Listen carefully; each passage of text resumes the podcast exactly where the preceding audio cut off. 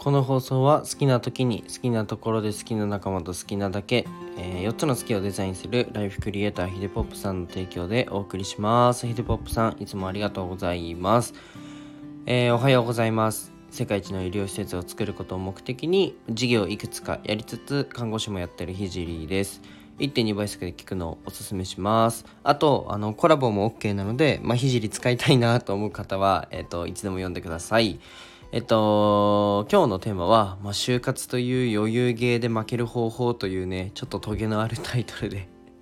トゲのあるなトゲのあるなとか言って、トゲあるなというタイトルで、えー、話、テーマでね、話していこうと思います。まあね、今日は、えっと、努力する人の、えー、母数が少ない、努力する人数の方が少ないこの国で、まあ、どうやったら就活で負けられるのかっていうのをね、頑張って考えたので、えー、聞いてください。多分、きっとね、あの、大学生から嫌われるような内容なんですけど、でも、ごめんなさい。めちゃめちゃ本質を抑えた話をするので、あの、最後まで聞いてください。あのー、なんだろうな、何も、まあちょっとタイトルはね、ちょっとトゲあるし、あの、今のタイトルコールかなりトゲあったと思うんですけど、あの、そういう話じゃないです。あの、本質を捉えた話をするので、あと僕が大学生ならこうするねっていうね、内容も含めて話していきます。ではね早速本題に入りたいと思うんですけどまずね高校の時を振り返ってほしいんですけど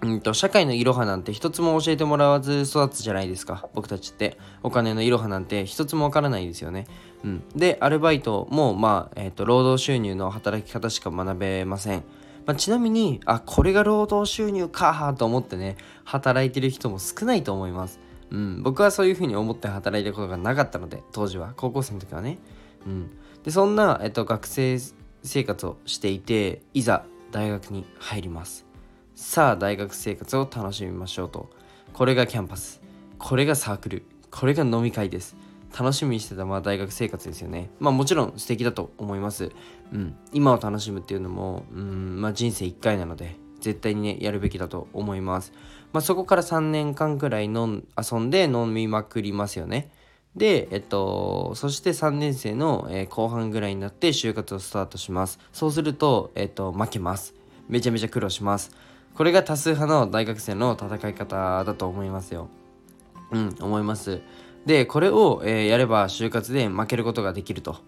でも、うんと、ちょっと考えてほしいんですけど、4年間という、まあ、4年というね、長い期間があるのに、何して食ってこう、これから何して食ってこうっていうのを4年目に考えるのがほとんどらしいんですけど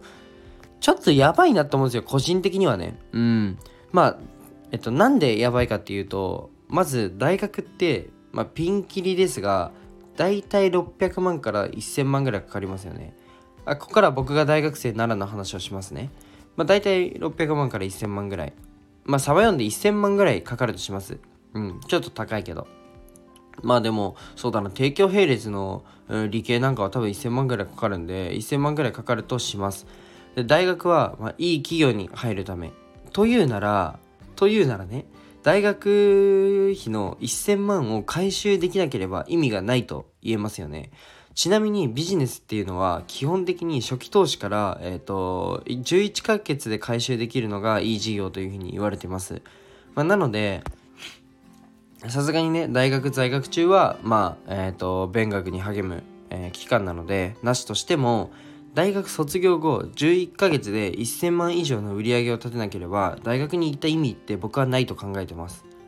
かなり今きついこと言ってる言ってます。でもえっ、ー、とビジネスの視点からビジネスの視点っていうかまあお金の視点から言うとそうなんですよね。大学卒業後11ヶ月で1000万以上の売り上げを立てなければ大学に行った意味がないって僕は本気で考えます。ちなみに看護学校と比較しますね。看護学校大体200万くらいなんですよ。うん場所によると思うんですけどね。まあ大体200万くらい。看護の専門学校ね。で卒業して、えっ、ー、と月に大体25ぐらいはもらえるんですけどまあ少なく見積もって20万だとします。で200万なら11ヶ月で回収できますよね。なのでまあ看護師の資格は割といい投資と言えますよね。うん。こんな感じであのお金自分が使ったお金何にどうなっちゃうのっていうのはちゃんと考えた方が僕はいいと思います。ちなみに大学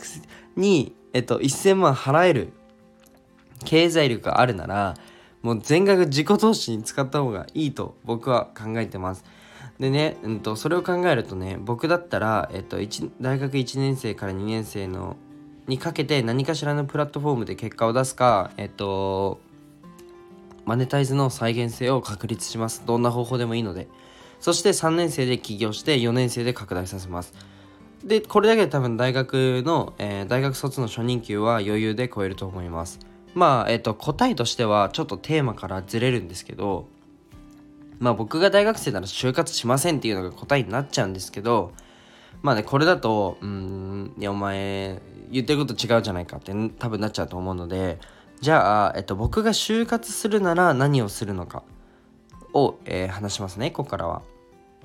まず、えっと、大学1年目に自分のやりたい分野僕の場合だったら今だったら多分音声広告とか音声の SNS を中心とした事業展開を、えー、行っている企業を探します、まあ、それこそスタイフとかですね、うん、そして、えっと、それに必要なスキルをまず身につけますと。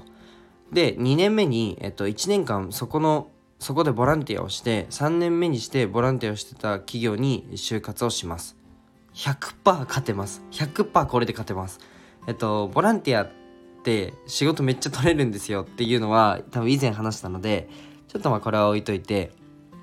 まあこれは以前話したので、ね、省略します。まあとりあえず僕だったらこんな感じで就活を戦おうとね思います。戦うと思います。まあ、今回の放送で何を伝えたいのかっていうのはまずね行動するのは早め早めの方がやっぱり強くなる。うん。悩んでる暇があったら行動した方がいい。っていうのとっていうのとね。あと何のために途中でこれ言ったんですけどほんと自分のお金大切じゃないですか。マネーって。何のためにお金を払ってるのか。をちゃんと分かってた方がいいということ。意味があるお金の使い方なのかっていうのを分かってた方がいいということ。そしてえっと最後にね